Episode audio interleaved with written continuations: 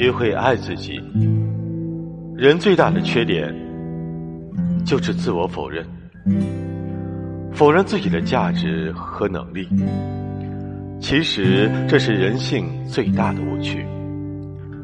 如果连你自己都不在乎自己，还有谁会在乎你、发现你？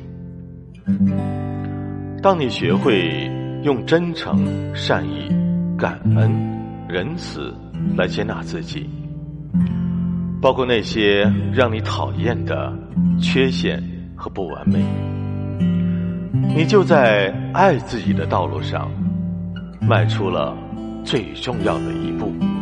接着，你需要用坚实的地基和正确的工具，包括积极的自我对话。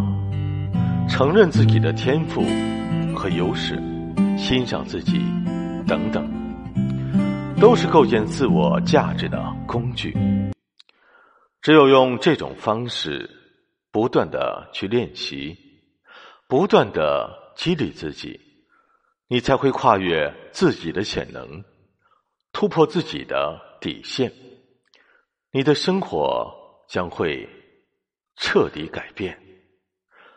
你的未来更加辉煌。